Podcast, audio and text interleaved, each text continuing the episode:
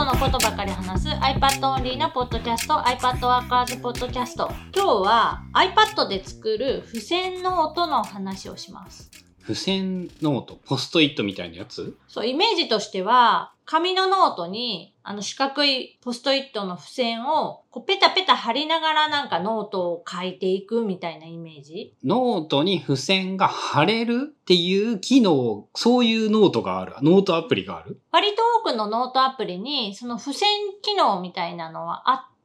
あ、あるんだ、そういう機能が。グッドノーツにもあるし、ノータビリティにもあるし、えっ、と、あとプロドラフツとかにもあるっていう。ただ、あの、少しずつ、えっ、と、その、ノートアプリによって扱いが違うというか、どういう扱いになってるかっていうのが、まあ、違うんだよね。で、その大きな違いっていうのが、ポストイットみたいなその画像をペタペタ貼るのはさ、どのアプリでも簡単にできるんだけど、うんうんうんその上に、そのポストイットの上に書いた文字が一緒に動くか動かないか。動かんかったら付箋じゃないよね。一応動くんだけど、動かそうと思ったら、その範囲をすべてさ、囲っ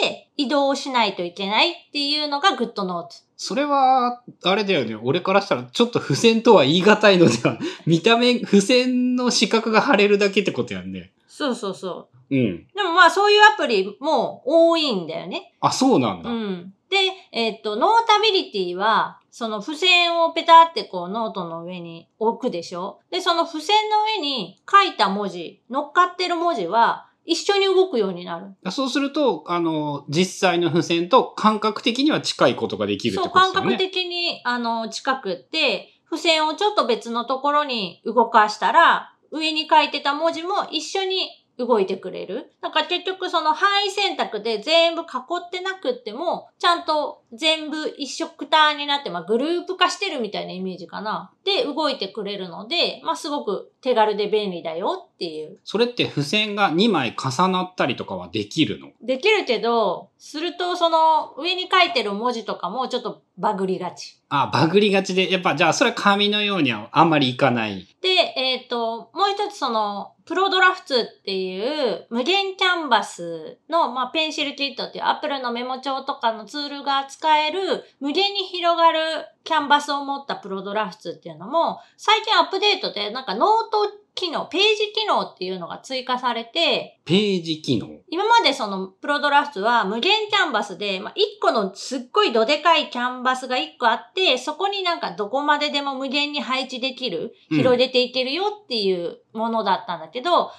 新しいそのページ機能が追加されたことによって、まあ、モードが切り替えられる。無限キャンバスで1個のどでかいキャンバスにメモを書くのか、それとも A4 サイズだった A4 サイズの紙のその書式設定を行った上で、の紙の1枚のレイアウトがあって、その中になんか書き込んでいくみたいな。普通のノートアプリにもできるようになったってことなんや。そう。で、えっ、と、PDF のインポートもできるので、例えばなんか自分が持ってる PDF の書類をプロドラフトに読み込んで、そこの中で、まあ、手書きでメモをつけるとか、なんか図形を入れる写真を追加するみたいなことができるようになった。なんかさ、機能的な話で言うとさ、最強やんって感じがするやん。それを聞くと。まあ、個人的には最強やんって思っている。あの、手書きの文字認識精度がやっぱりまだピカイチでグッドノーツが飛び抜けているので、そこに関してはまだちょっとグッドノーツをやめれないって感じではあるんだけど、それ以外のその使える手書きのツールの豊富さで言うと、プロドラフトの方が水彩ブラシ使えるし、万年筆ブラシ使えるし、ほモノラインの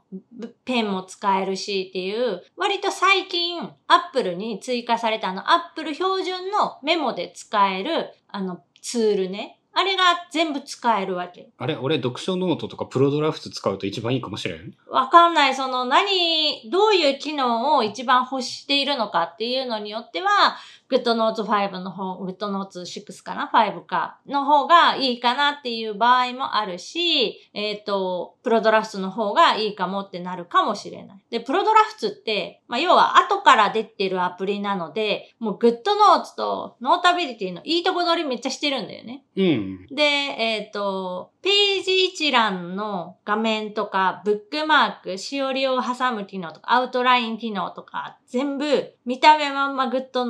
だし、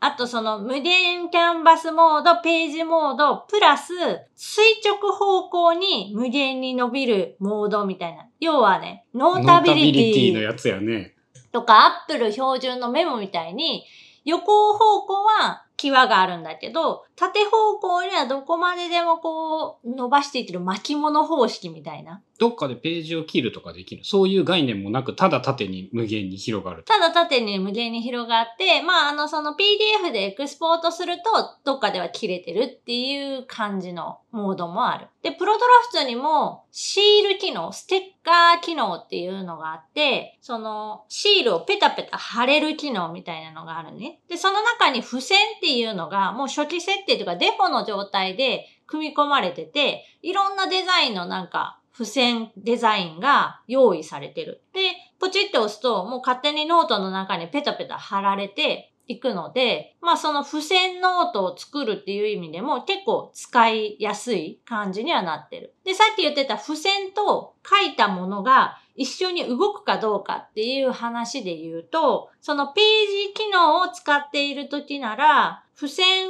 の写真っていうか画像扱いなので、それにマークアップするっていう機能を使えば、画像の中の文字がその一色ターに動いてくれる。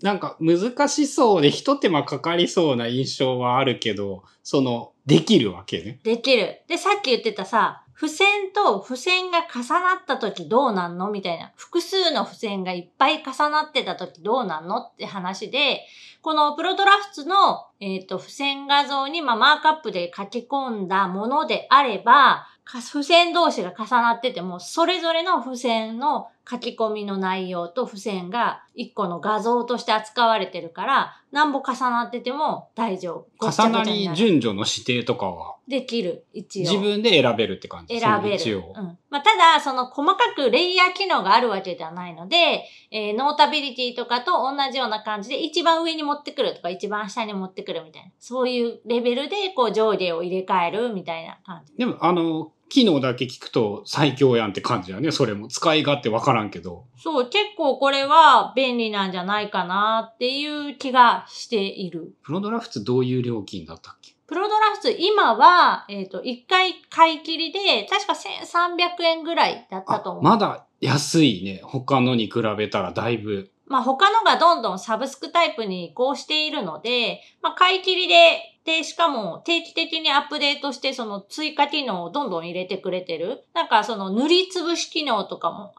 追加で入ったし、テープ機能とか、そういうものもどんどんどんどんまあ増えていっているので、まあもしかしたら今後そのサブスクタイプになるのかもしれないけど、ある程度シェア取れたら、サブスクになるか料金めっちゃ上がるかはもう、ほぼ確定なんじゃないかな。まあ今のところその買い切りで、えっ、と、一回買っちゃえば、まあ全機能が使えます。で、えっ、と、無料でも全然あの、ノートの作成制限とかがあったんかな？最高何個までみたいな。だからお試しは、あの、できるって感じになってると思うので、よかったら、まあ試してもらえるといいかな。春菜さんは結構おすすめしているの、ノート、メモノートアプリ。今最強やんってか、1個だったらそれを選ぶ。うん1個しかノートアプリ使ったらダメって言われたら。今ならそうね、ページの機能が入ったことによって、どれか一個だけって言われたら、えっ、と、プロドラフツにするかも、今なら。最強やんって感じやね。うん。確かに。まあ、ただその、結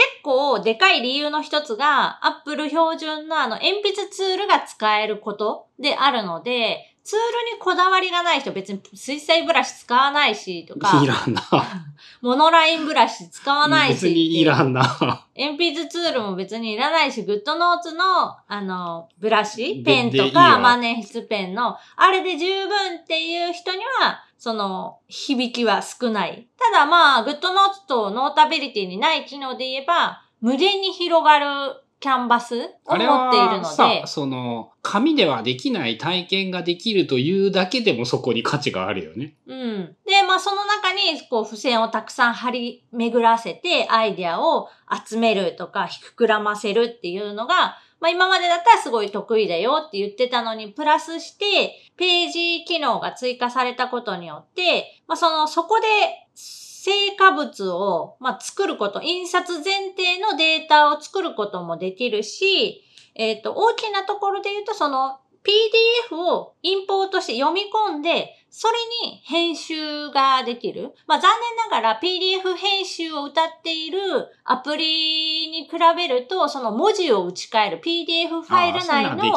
文字を打ち替えるとか、PDF ファイルの中のなんか文字を認識してこうハイライトするみたいな、今んとこまだない。あの、画像として扱うみたいなイメージまあ、だよね、イメージはそうをそうそう。えっ、と、一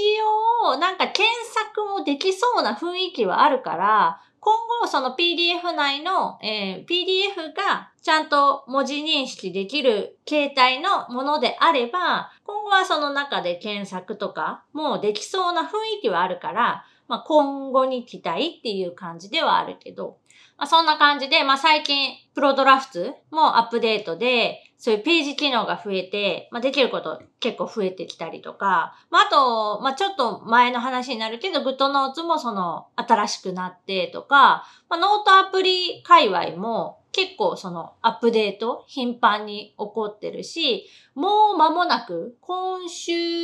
末ぐらいにあの iOS17、iPadOS iOS17 がリリースされて、またそこでも Apple 標準のメモとかもちょっと進化したりするので、この秋、こういう手書き界隈、iPad で使えるメモとかノートアプリがまたいろいろ可能性が広がっていきそうで楽しみです。ということで今日はまあ、iPad で作る、こう、付箋ノート、どういうアプリでどうやったら作れるのかみたいな話と、まあ、今後のノートアプリの話をしました。番組への感想やリクエストなどは、シャープ i p a d w o r k e r s のハッシュタグをつけてツイートしてください。それではまた来週、iPadWorkers ポッドキャストでした。